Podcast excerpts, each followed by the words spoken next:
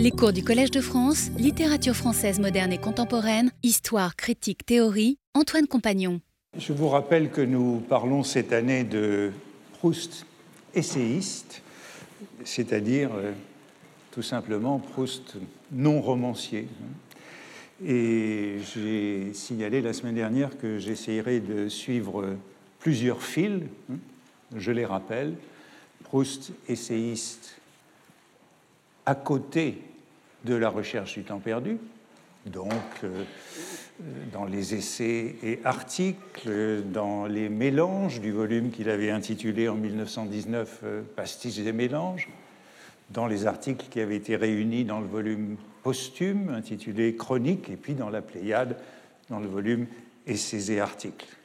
Deuxième fil, Proust essayiste dans la recherche du temps perdu, et j'avais dit qu'il y avait quelques grands morceaux comme l'adoration perpétuelle ou la race détente, mais bien entendu beaucoup d'autres développements qu'on pouvait qualifier d'essais un peu partout dans la recherche du temps perdu. Et enfin, troisième fil, Proust essayiste à la naissance du roman, et c'est toute la question de la relation entre le contre Sainte-Beuve et la recherche du temps perdu, hein, cette sorte de cicatrice euh, entre les deux. Et j'ai commencé par aborder cette question la semaine dernière parce qu'il me semble que c'est vraiment la jonction et que c'est à partir de là qu'on peut explorer euh, la totalité du problème. Et je vous rappelle ce que je vous disais rapidement la dernière fois. Euh, le consensus entre les spécialistes aujourd'hui voudrait que ce roman soit issu d'un essai hein, après euh, euh, une transformation du prologue de ce que j'appelais la semaine dernière la conversation avec maman sur Sainte-Beuve. Donc pendant quelques mois, à la fin de 1908, au début de 1909, Proust a pris euh, parallèlement euh, des notes de critique littéraire, notamment sur Sainte-Beuve, dans ce magnifique carnet numéro 1. Et puis, euh, en même temps, il esquissait des fragments euh, narratifs pour préparer cette conversation avec maman, hein. le réveil du matin, l'attente de l'article du Figaro qui donnera un fil conducteur de cette première version, et puis les impressions et les souvenirs. Cela a donné euh, deux partis pris dans l'édition de ce que Proust a pu rédiger dans ces quelques mois de fin 1908 et début 1909. Je vous rappelais la semaine dernière le Contre Sainte-Beuve de Bernard de Fallois en 1954, qui restituait à la fois le cadre narratif et les fragments d'essais critiques. Et puis, en revanche, le Contre Sainte-Veuve de 1971 dans la Pléiade, qui a exclu tous les fragments narratifs et qui n'a retenu que la dimension d'essais critiques.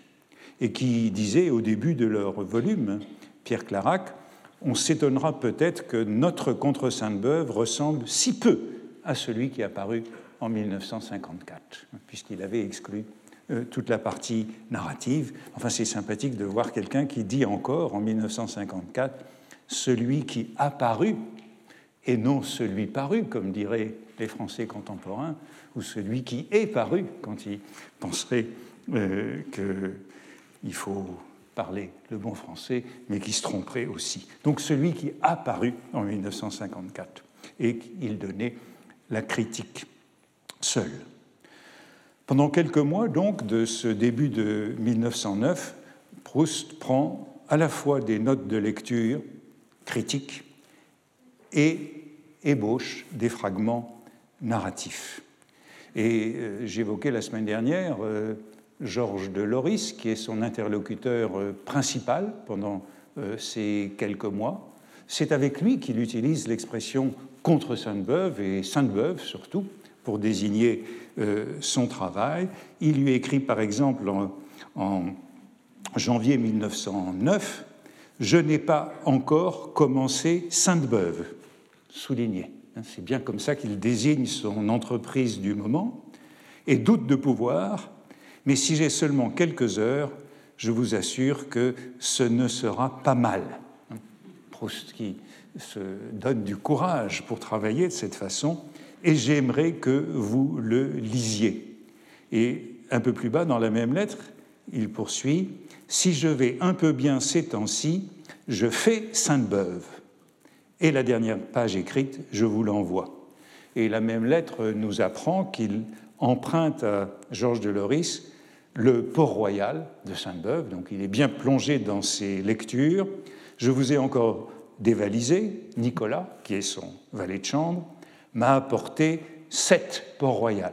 C'est donc l'édition, euh, la seconde édition de Port-Royal chez Hachette en 1867 et euh, qui comporte sept volumes. Donc Proust a bien tout ce Port-Royal, mais il a aussi beaucoup d'autres choses.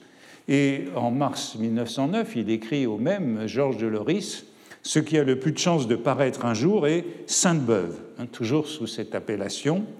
Pas le second pastiche, mais l'étude. Le terme qu'il utilise ici, c'est celui d'étude parce que cette malle pleine au milieu de mon esprit me gêne et qu'il faudrait se décider ou à partir ou à la défaire. Mais j'ai déjà beaucoup oublié et quoique je ne devrais pas lire du tout, je lis beaucoup et dans un tout autre ordre. Néanmoins, si je suis encore vivant cet automne, il y a des chances pour que Sainte-Beuve ait paru et je crois que cela vous plaira. Vous voyez qu'il oppose l'étude et le pastiche. Alors le premier pastiche de Sainte-Beuve, euh, c'était la critique du roman de Flaubert sur euh, l'affaire Lemoine.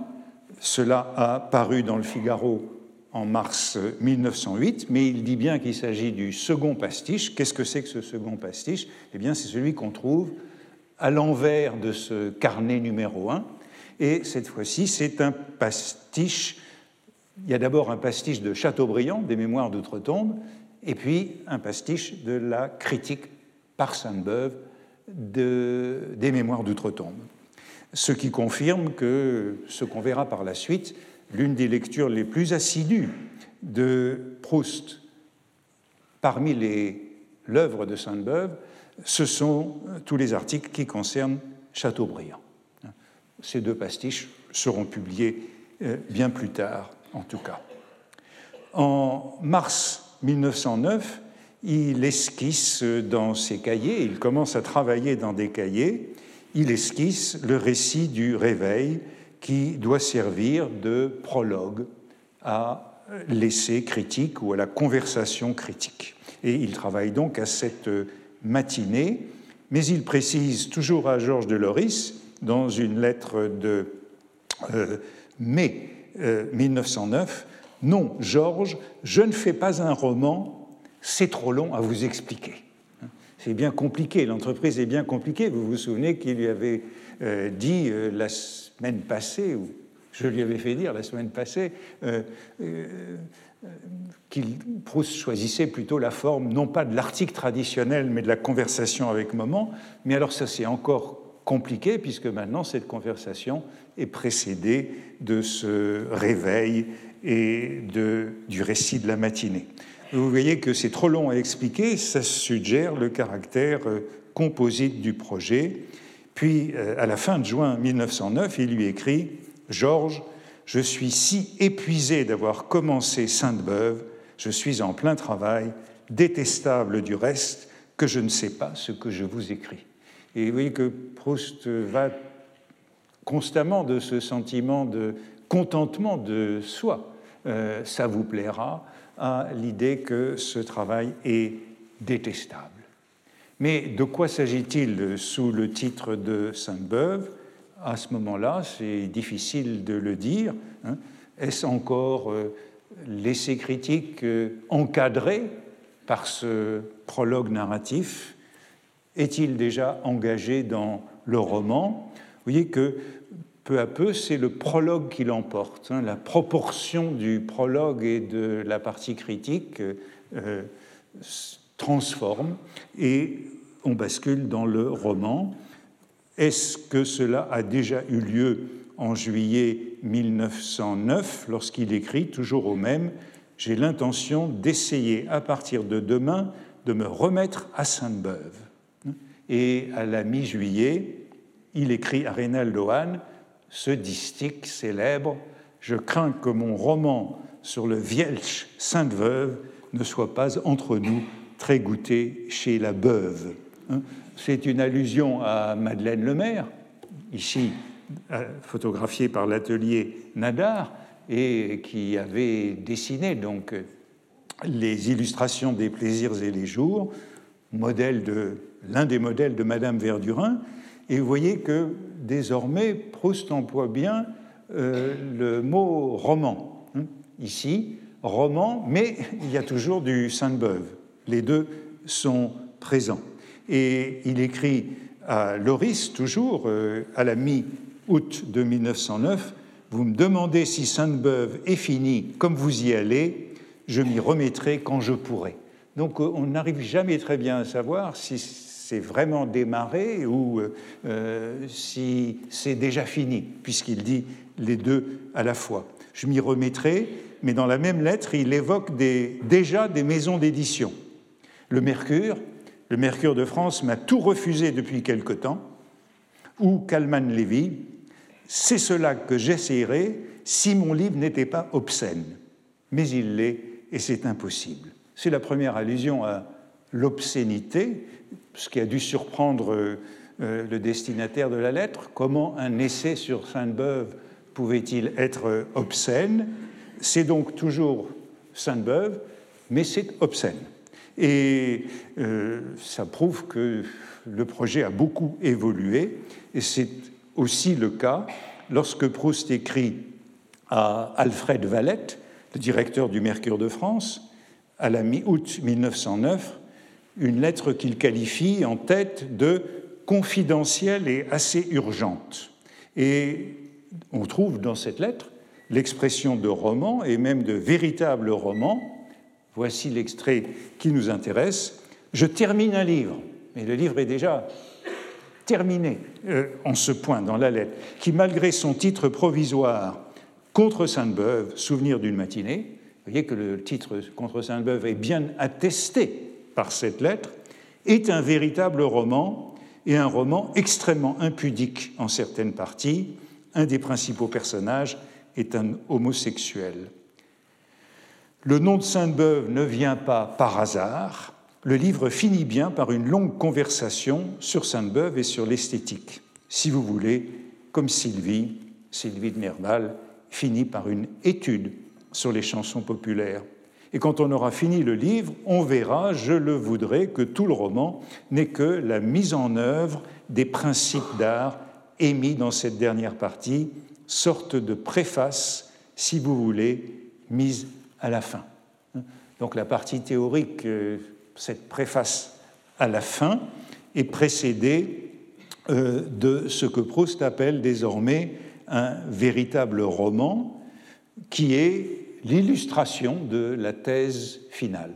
On a d'abord euh, l'exemple, et puis on a la morale de la fable, la théorie euh, du récit qui a précédé.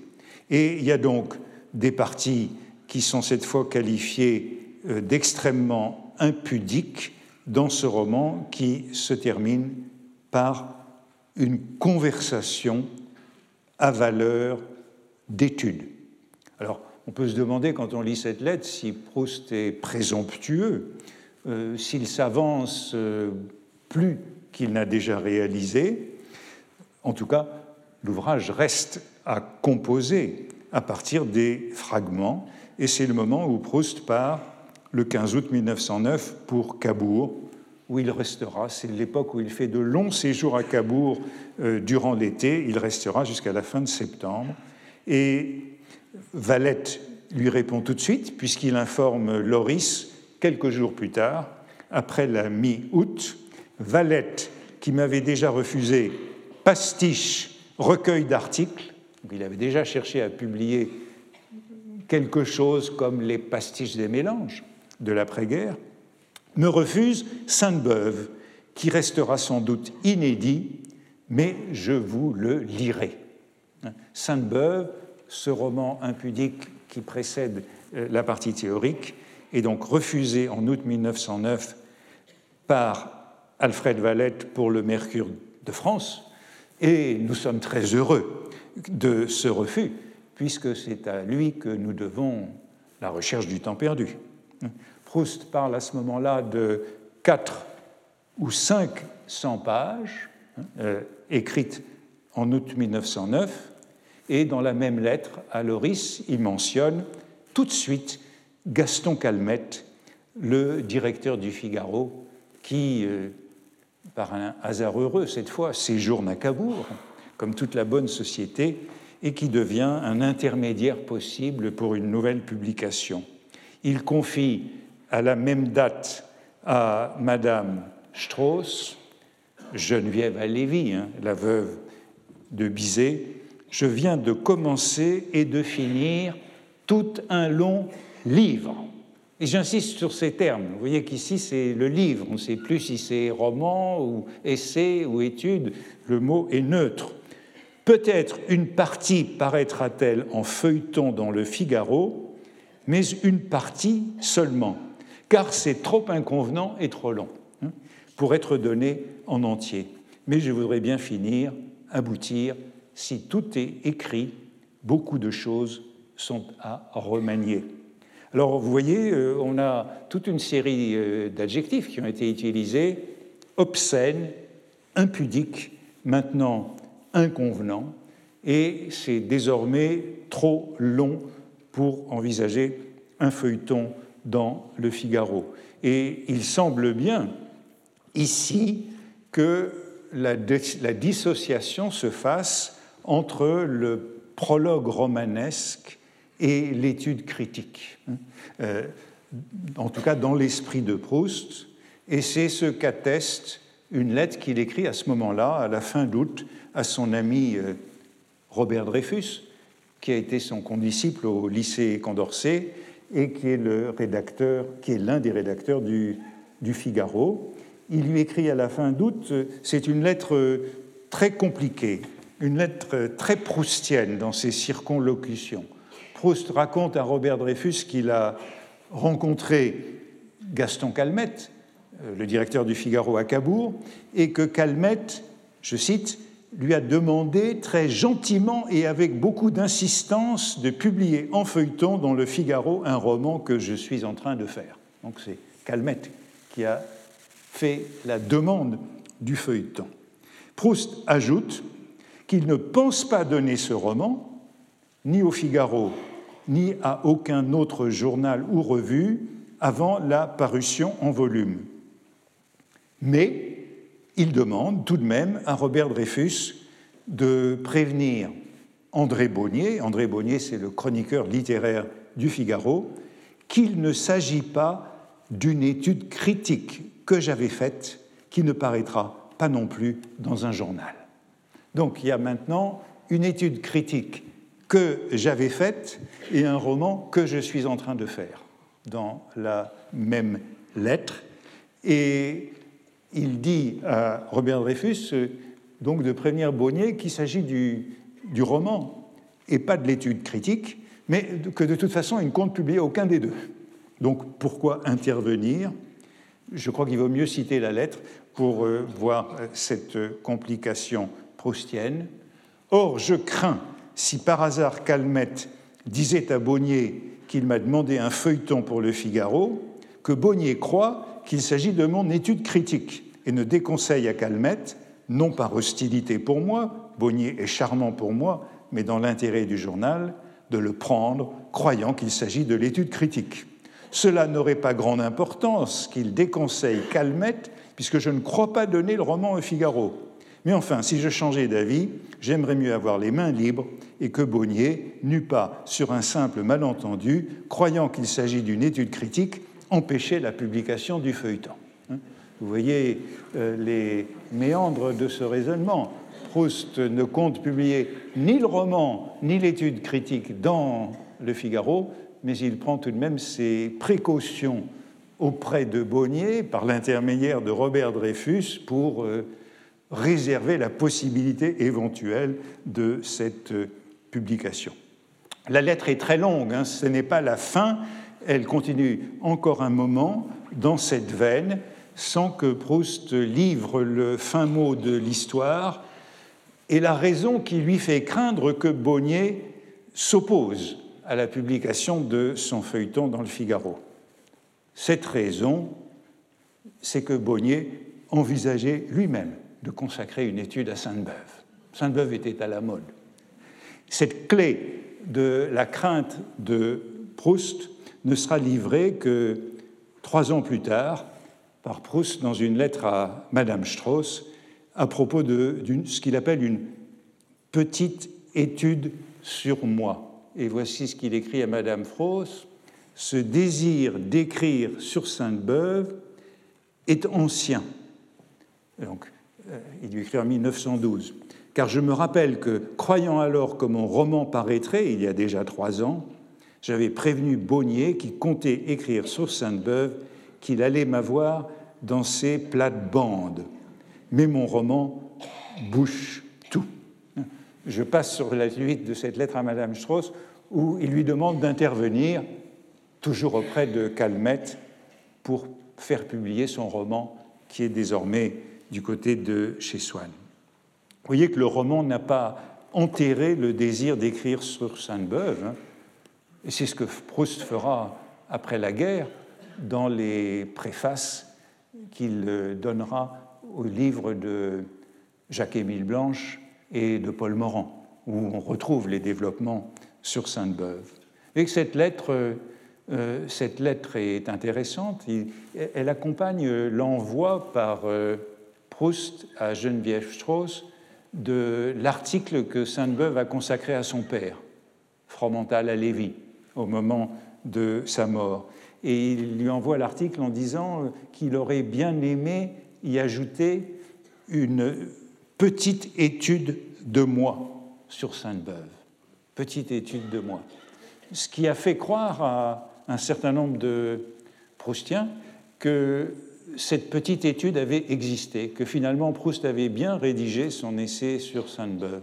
C'est notamment ce que pense Philippe Kolb, l'éditeur de la correspondance de Proust, mais Proust ne dit pas que cette petite étude a été faite. Au contraire, dans la lettre, il dit que euh, il, évoque ce qu'il appelle l'ajournement perpétuel qu'est malgré moi ma vie.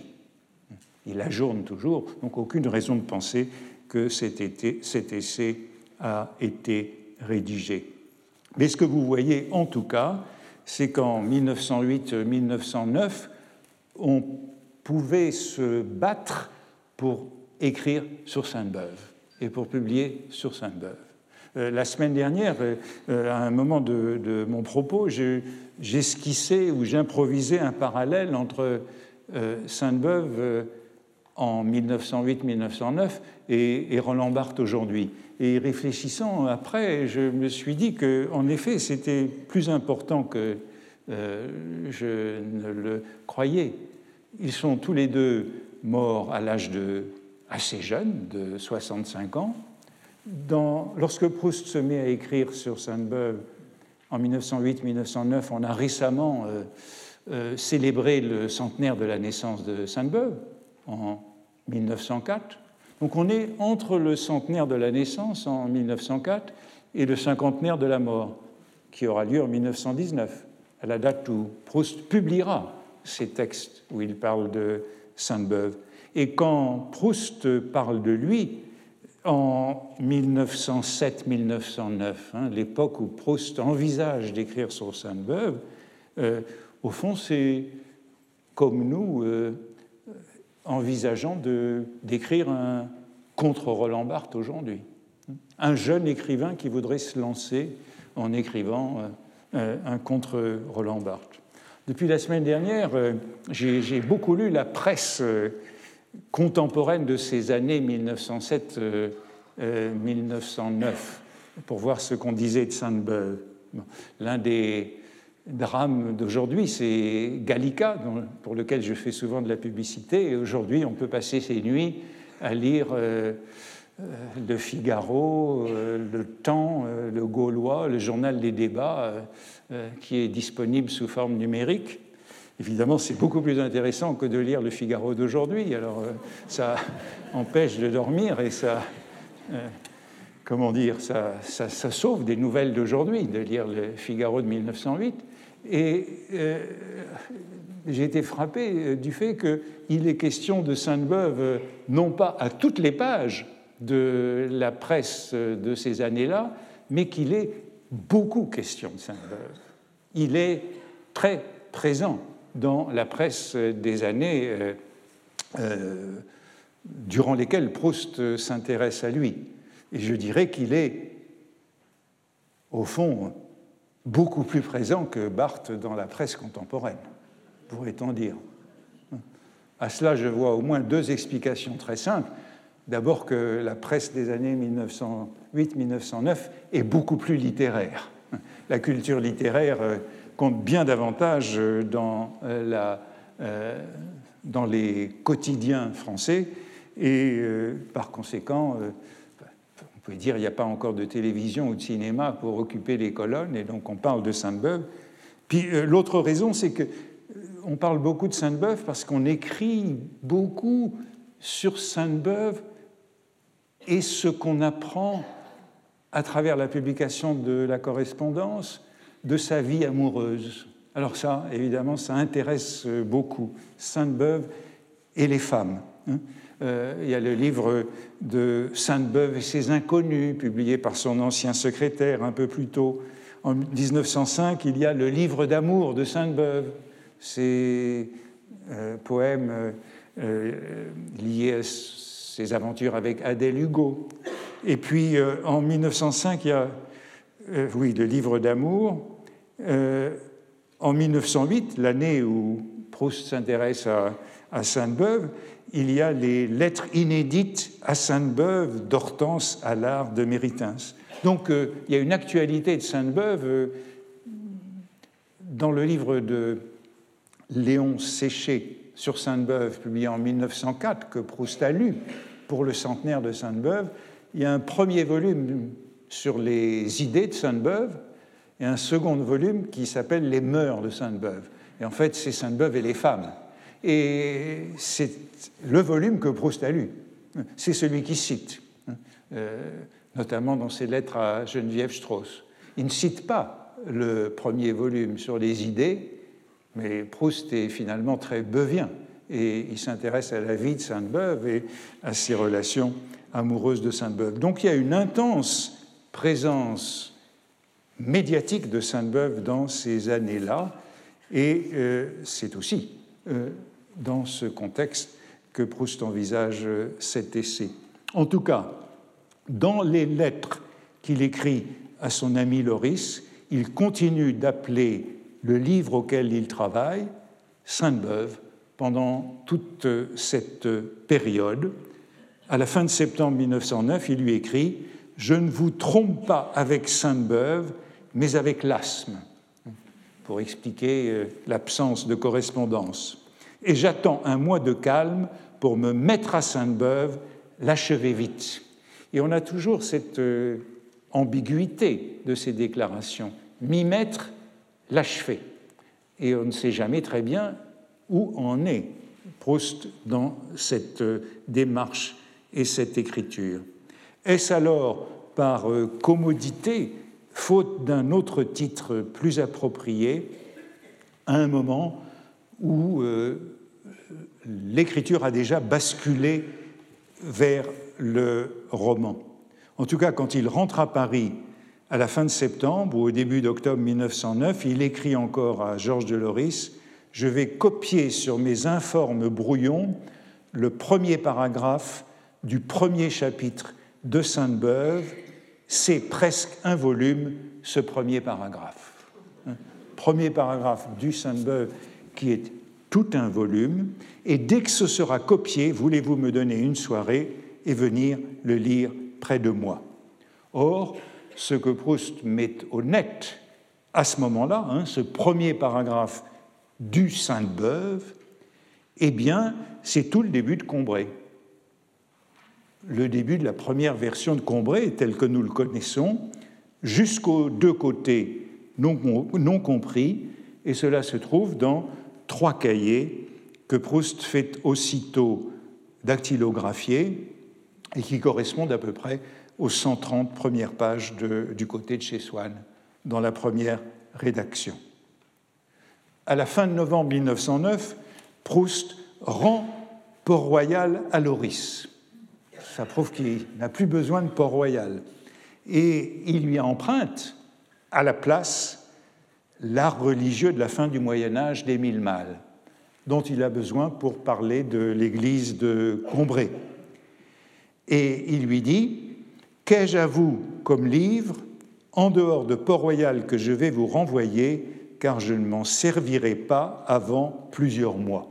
Pas avant plusieurs mois. vous voyez que le projet Sainte-Beuve n'est pas complètement évanoui, mais il est mis en veilleuse par rapport à un projet qui correspond désormais à Combray et au-delà.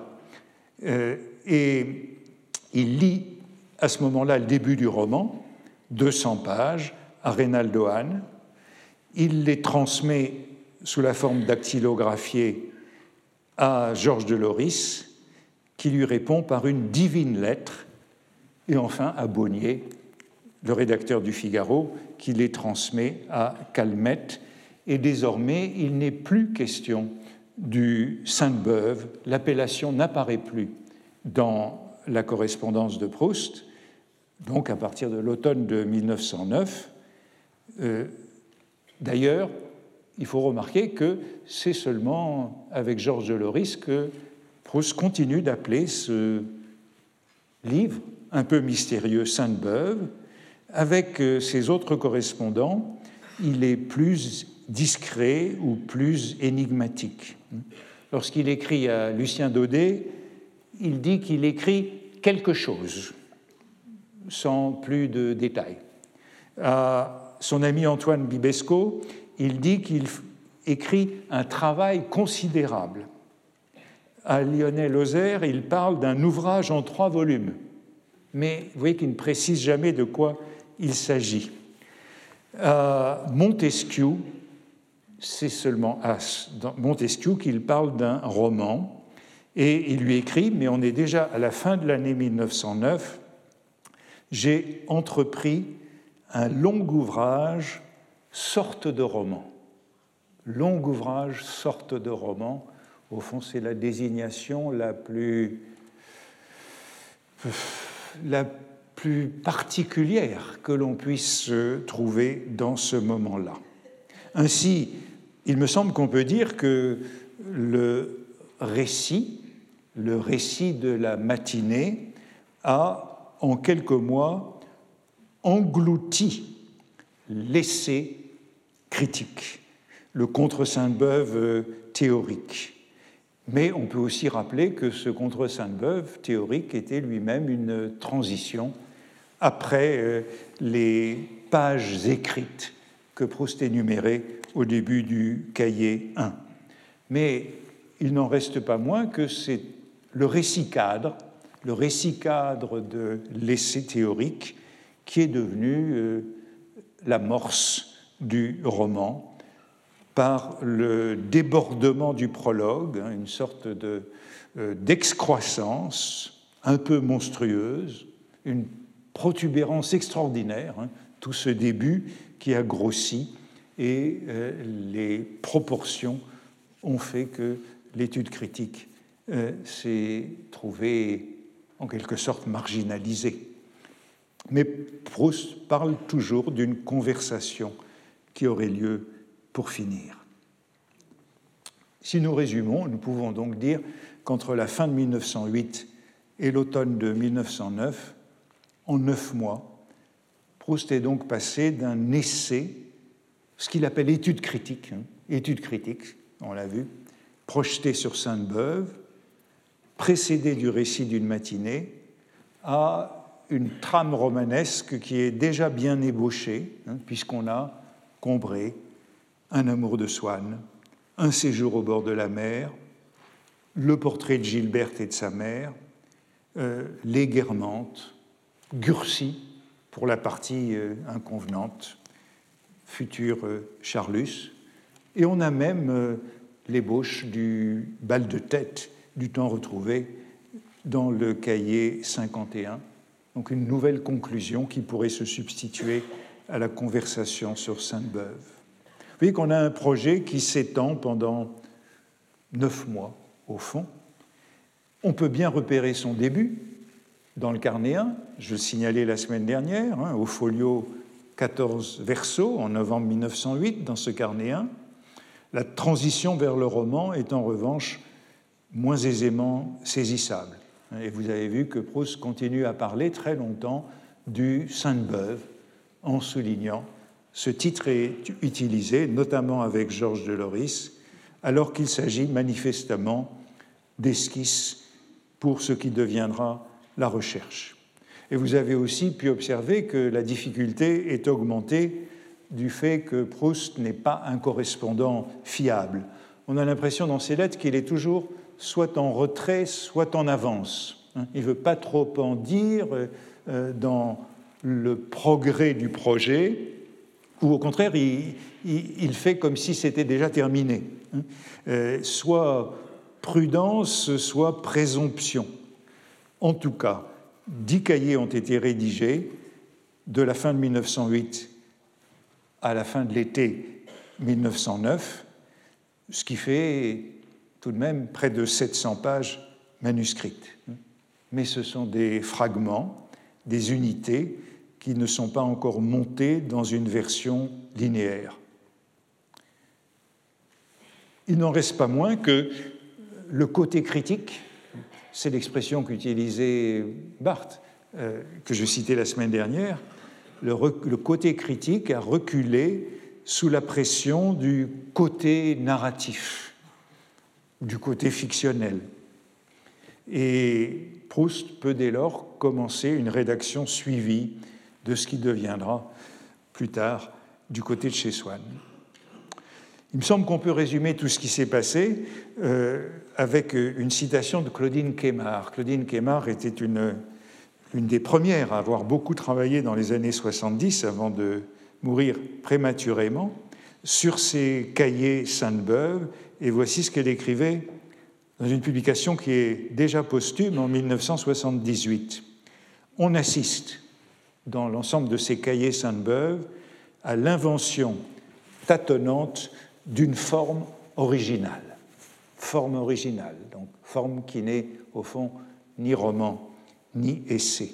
D'une forme originale, d'une œuvre qui, bien que née d'un essai esthétique, n'est pas un essai mais un roman. Un roman toutefois qui diffère fondamentalement du roman traditionnel, du roman tel qu'on le faisait jusque-là, et qui tient un peu de l'essai tout de même. Donc euh, le roman né de l'essai, c'est un roman qui ne ressemble pas à tout ce qu'on connaît jusque-là, et dans lequel il y a tout de même de l'essai. Alors je voudrais maintenant regarder les termes que Proust utilise pour euh, désigner euh, cette entreprise, la constellation des termes qu'il emploie pour son Sainte-Beuve et pour tout ce qui touche à ce Sainte-Beuve. Vous avez entendu étude critique, petite étude de moi, article, essai. Proust n'emploie jamais à ma connaissance, mais c'est toujours très difficile avec euh, l'ensemble de ces cahiers de Proust de dire euh, s'il n'emploie jamais un terme. En tout cas, je n'ai pas trouvé le mot essayiste, mais il y a bien le terme essai euh, qui est assez courant. Vous vous souvenez de ce que je citais la semaine dernière, hein, lorsqu'il écrivait à Georges de Loris et à Anna de Noailles en leur disant qu'il voulait écrire sur Sainte-Beuve, il disait qu'il hésitait entre deux formes. Il disait à Loris, l'un est un article de forme classique, l'essai de Taine en moins bien, un article, l'essai de Taine, allusion à l'essai de Taine sur Sainte-Beuve, et à Anna de Noailles, il disait La première façon est l'essai classique, l'essai de Taine, en mille fois moins bien. Article, essai. Et dans ce moment crucial du cahier numéro 2, c'est le moment de l'introduction de la conversation avec maman. Hein, c'est euh, le moment où, dans les cahiers, Proust veut introduire cette conversation avec maman. Voici ce moment tout à fait capital du cahier 2 au folio 21 verso. Je déchiffre Maman me quitte, mais je repense à mon article. Mais je repense à mon article. Tout d'un coup, mon article, c'est l'article du Figaro, un article qui vient d'être publié le matin même. Euh, j'aurai l'occasion d'y revenir, puisqu'il est très important dans cette réflexion. Maman me quitte, je repense à mon article, tout d'un coup, j'ai l'idée d'un prochain, contre Sainte-Beuve. Et que l'expression apparaît bien ici, contre Sainte-Beuve. Dernièrement, je l'ai relu. J'ai pris, contre mon habitude, des quantités de petites notes que j'ai là dans un tiroir. Tous ces bouts de papier euh, qui se trouvent euh, notamment à la Bibliothèque nationale. Et j'ai des choses importantes en addition interlinéaire à dire là-dessus. Je commence à bâtir l'article dans ma tête. À toute minute, des idées nouvelles me viennent. Il n'y a pas une demi-heure de passé et l'article tout entier est bâti dans ma tête. Je voudrais bien demander à maman ce qu'elle en pense. Donc l'article est là et on aura souvent cette idée d'un article qui est tout entier bâti dans ma tête, hein, euh, d'emblée, euh, et c'est ce qu'il emploie aussi dans les lettres à ses correspondants du moment. Alors il appelle euh, sa mère, qui le rejoint dans sa chambre, et voici la transcription. Bien voilà, hein, voilà ce que je voulais te dire. Je voudrais te soumettre un article. Je voudrais te soumettre un article corrigé en une idée d'article.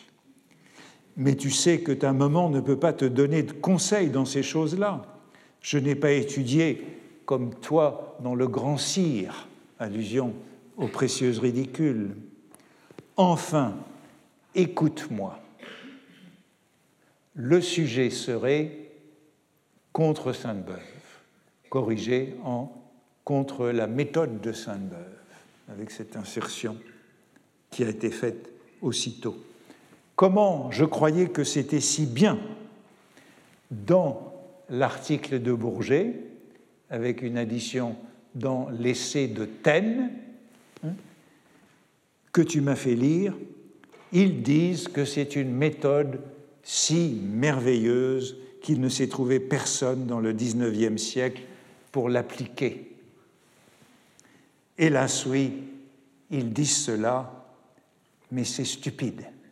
Tu sais en quoi elle consiste, cette méthode Fais comme si je ne le savais pas. Son idée était que.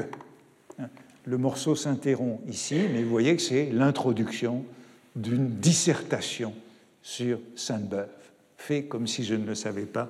Son idée était que. Or, vous voyez aussi que Proust fait allusion ici à l'article de Bourget et puis ajouté au-dessus à l'essai de Taine. Ce sont les deux textes fondamentaux qu'il cite et sur lesquels il s'appuie. L'article de Bourget, le voici.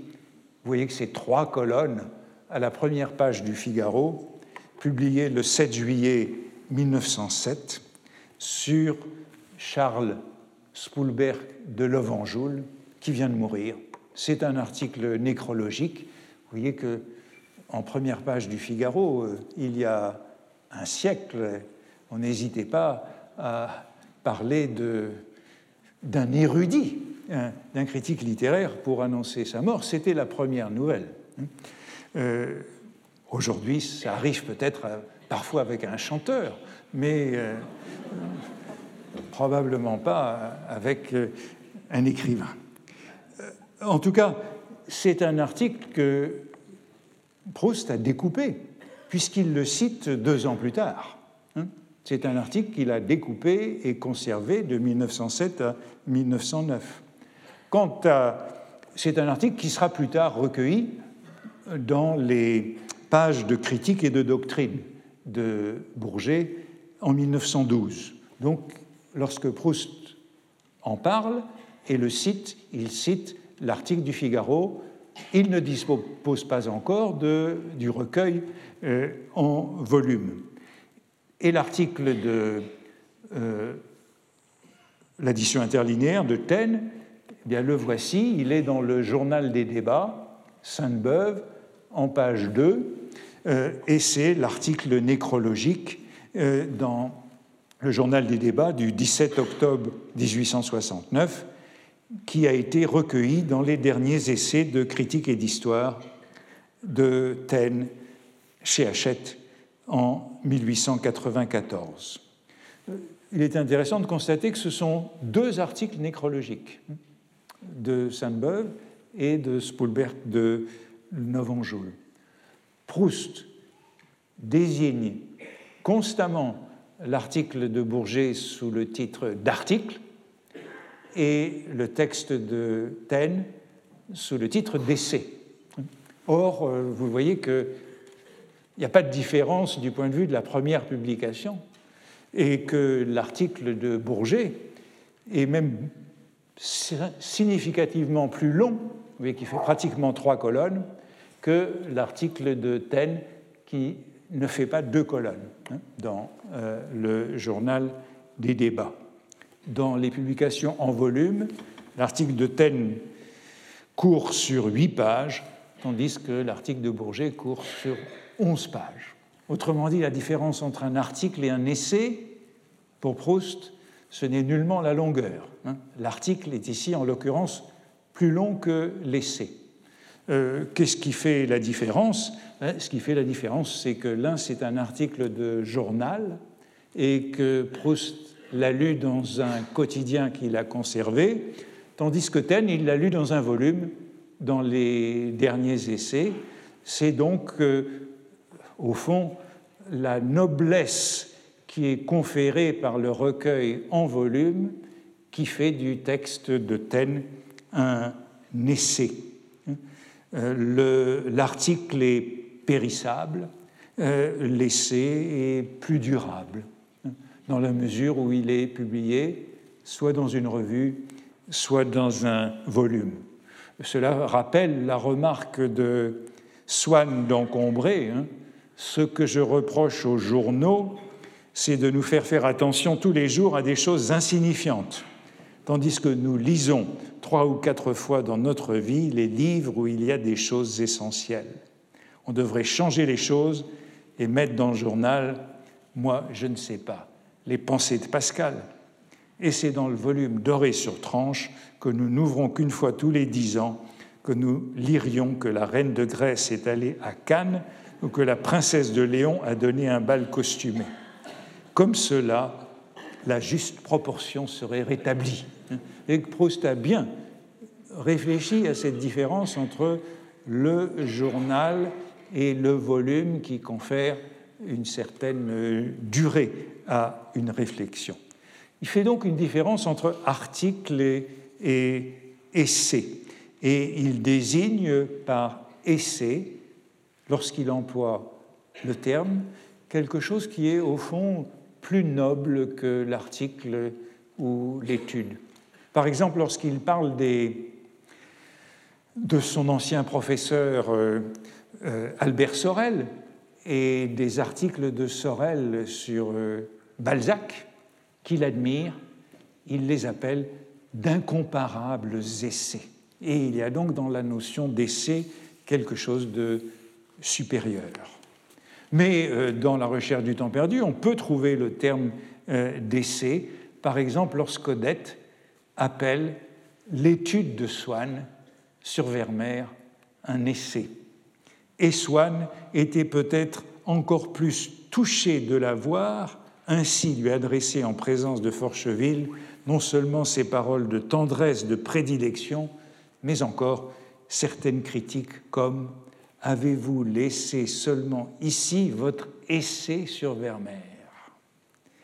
Pour pouvoir l'avancer un peu demain, quel paresseux je vous ferai travailler moi, qui prouvait qu'Odette se tenait au courant de ses invitations dans le monde et de ses études d'art, et qu'ils avaient bien une vie à eux deux. Voyez qu'Odette dit essai, tandis que le narrateur, lui, dit euh, étude d'art pour les travaux de euh, Swann sur Vermeer, et c'est en général de cette manière qu'ils seront désignés dans la recherche du temps perdu.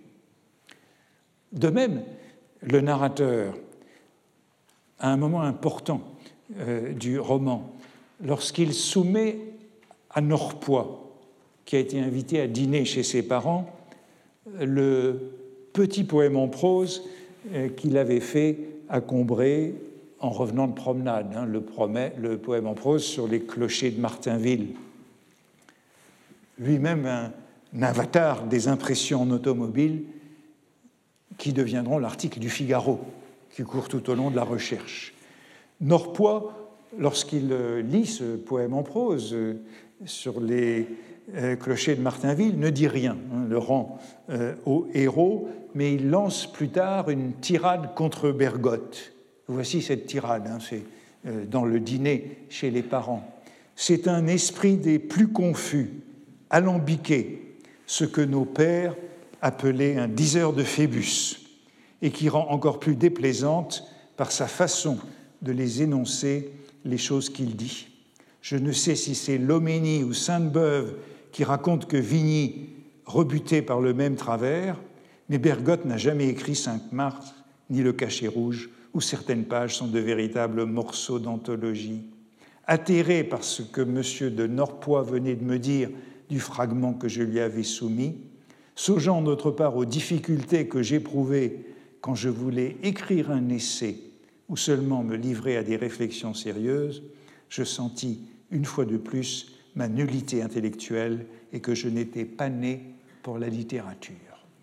Alors il faudrait que je parle longtemps de ce diseur de Phébus, l'expression qu'utilise qu'utilise euh, euh, M. Norpois pour qualifier, euh, pour qualifier euh, pour qualifier Bergotte. Euh, nous n'avons pas mis de note dans, la Pléiade, mais ce diseur de Phébus vient de la Bruyère. Hein. Euh, il y a un caractère de la Bruyère qui s'appelle le, diseur de Phébus, dans lequel la Bruyère se moque des, de ceux qui parlent en galimatia. Les diseurs de Phébus parlent en galimatia. Et cette expression de diseur de Phébus et de Galimatia, je l'ai retrouvée chez Faguet parlant de Balzac. Et là aussi, c'est une note que j'aurais dû mettre dans la Pléiade, puisque lorsque Brichot, Brichot qui parle comme Faguet, s'en prend à Balzac, il le qualifie, c'est dans Sodome et Gomorre, d'œuvre rédigée en pathos en galimatia double ou triple. tout ça, ça vient de Faguet, qui disait Le lys de la vallée est un prodige de pathos et de phébus. Prodige de pathos et de phébus. Ça nous rappelle que derrière Brichot, il y a bien Émile Faguet et son essai ou son étude sur Balzac que Proust a lu puisqu'il la cite dans le contre Sainte-Beuve. Euh, le narrateur rêve donc ici d'écrire un essai, d'entrer en littérature par un essai. Alors ça fait partie de ces curiosités euh, que peuvent soulever la recherche du temps perdu, puisqu'il ne sera jamais plus question de cet essai dans le roman. Euh, et il n'est donc pas clair de conclure sur ce qu'il entend par là. Quel, est, quel essai le narrateur aurait pu vouloir écrire? La notion d'essai revient dans un autre texte qui est tout à fait essentiel dans la réflexion esthétique de Proust, c'est dans La prisonnière, dans ce développement capital sur les œuvres du XIXe siècle. Hugo, Balzac, justement, Michelet, Wagner. Vous vous rappelez que ces œuvres du XIXe siècle, euh, c'est à propos de Wagner que le narrateur compare à Vinteuil, que les œuvres du XIXe siècle, nous dit-il, elles sont grandes, mais toujours incomplètes. Elles sont incomplètes parce qu'elles sont le fruit du hasard et qu'elles n'ont pas été préméditées. La comédie, la comédie, humaine a été réunie après coup par Balzac. Et euh, euh, Proust pense, d'ailleurs par erreur, que c'est le cas également chez Wagner. Et il écrit à ce moment-là, c'est le passage qui m'intéresse, euh, sans m'arrêter à celui qui a vu après coup dans ses romans une comédie humaine, hein, donc c'est une grande œuvre, mais limitée puisque c'est de l'ordre de l'après-coup, ni à ceux qui appelèrent des poèmes ou des essais disparates la légende des siècles et la Bible de l'humanité. Donc c'est Michelet.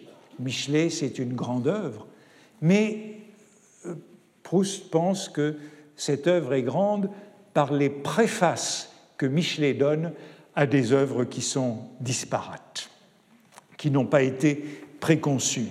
Et au fond, c'est intéressant puisque on peut observer que disparate, c'est au fond l'épithète de nature des essais. Les essais sont par nature disparates. Lorsqu'on veut qualifier les essais, on les, traite de compilation d'essais disparates. Ce qui nous renvoie à la notion de compilation importante aussi pour Proust. Proust insiste donc sur cette conception rétrospective, après coup, d'œuvres disparates telles que les essais. Et je voudrais terminer justement en soulignant que dès leur publication, eh bien, les œuvres de Proust ont été qualifiées d'essais. La recherche a été vue comme un essai dès qu'elle a été publiée, et en particulier par euh, Jacques-Émile Blanche dans son article enthousiaste sur Du côté de chez Swann en avril 1914 dans le Gilles Blas. Alors je le cite, cet article, dans l'écho que Proust en a écrit lui-même pour, pardon, pour le Gilles Blas, euh, l'article est dans euh, l'article est dans l'écho de Paris. C'est Proust qui a lui-même écrit cet article dans le Gilles Blas et qui était euh, son propre attaché de presse. Euh, et sous couvert de faire l'éloge de Jacques-Émile Blanche, eh bien, voyez ce qu'il dit de son propre roman. Euh, c'est la première page du Gilles Blas. Un nouveau critique littéraire, après avoir publié des pages pénétrantes et souvent ironiques sur les artistes contemporains, M. Jacques-Émile Blanche vient de faire un éclatant début dans la critique littéraire. L'auteur de l'admirable portrait de Madame Germain, voici ce portrait que, euh, que Jacques-Émile Blanche vient de réaliser, c'est la femme du fondateur du Crédit Lyonnais, hein, euh, Madame Germain. Euh, l'auteur de l'admirable portrait de Madame Germain publiait hier une étude sur Madame de Noailles. Il y a peu de jours, il donnait un article admirablement compréhensif et sensible sur le beau livre de M. Marcel Proust du côté de chez Swann. Le mieux qu'on puisse faire, c'est d'en citer ces quelques phrases où apparaît la plus équitable des critiques. Du côté de chez Swann, lisez et vous verrez comme ce titre déroutant fut bien choisi, porte en soi d'irrésistibles sortilèges. Il évoque un Paris qui n'est plus, sans être un livre à clé, J'y reconnais deux ou trois modèles de chaque personnage. Il a la saveur d'une autobiographie et d'un essai, déborde de sensibilité et d'intelligence. L'auteur a l'allure de ces jeunes gens de la bourgeoisie d'hier, lettrés artistes, les premiers qui s'évadèrent de chez eux partirent la narine frémissante pour faire le tour de la multiple société parisienne et en analyser les parfums. Voici d'excellentes critiques, celles que méritait précisément le grand talent et l'œuvre remarquable de M. Marcel Proust.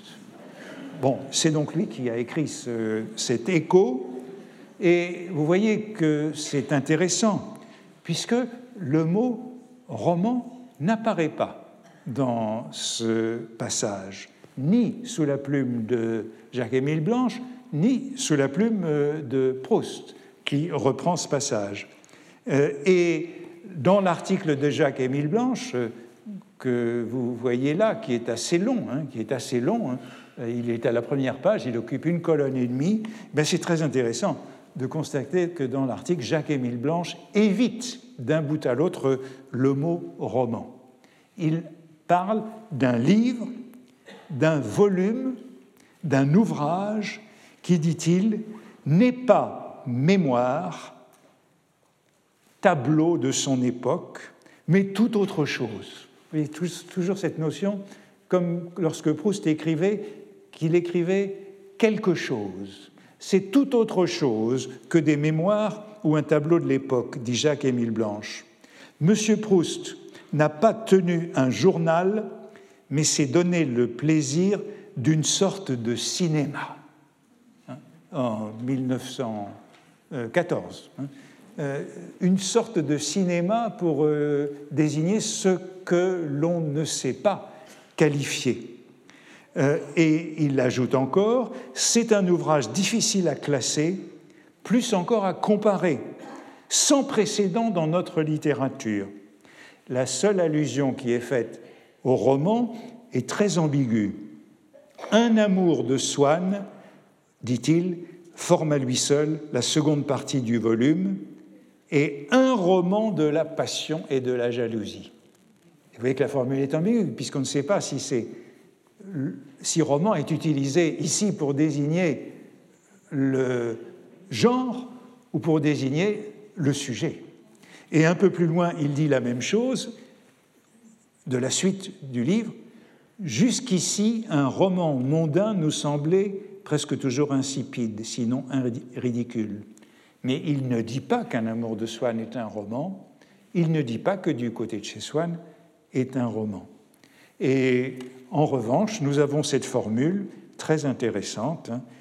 c'est euh, dans ce que Proust cite, euh, la saveur d'une autobiographie et d'un essai, donc débordant de sensibilité et d'intelligence. Autrement dit, deux qualités distinctes et qui correspondent, semble-t-il, aux deux genres qui sont évoqués, la sensibilité pour l'autobiographie et l'intelligence qui paraît donc liée à l'essai. Or, c'est tout de même significatif que Proust ait retenu de ce long article cet extrait qui évite le mot de roman, parle de cette ressemblance avec l'autobiographie et l'essai. Proust ne définit nulle part, à ma connaissance, son livre comme un essai ou comme un roman essayiste.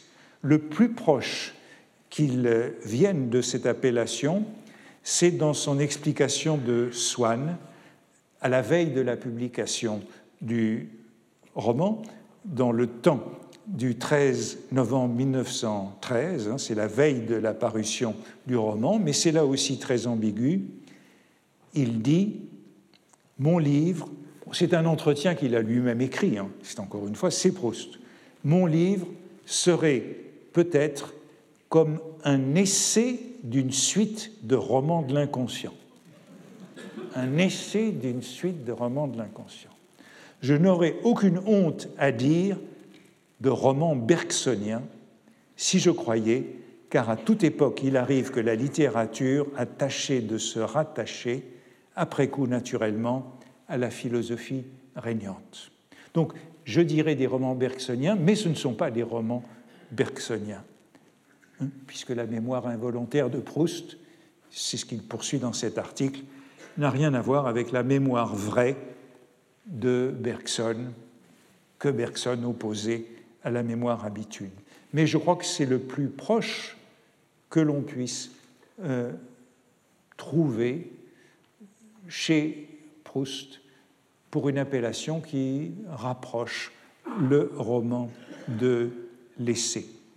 Reste que l'essai est présent et que vous avez vu qu'avec euh, Jacques-Émile Blanche, c'est la désignation qui vient sous la plume d'un de ses proches. La semaine prochaine, j'en viendrai à ce mot qui est beaucoup plus riche, qui est celui euh, d'étude. Et vous avez vu que Proust parlait d'étude critique, petite étude de moi, pour désigner son entreprise sur Merci. Retrouvez tous les contenus du Collège de France sur www.colège-2-france.fr.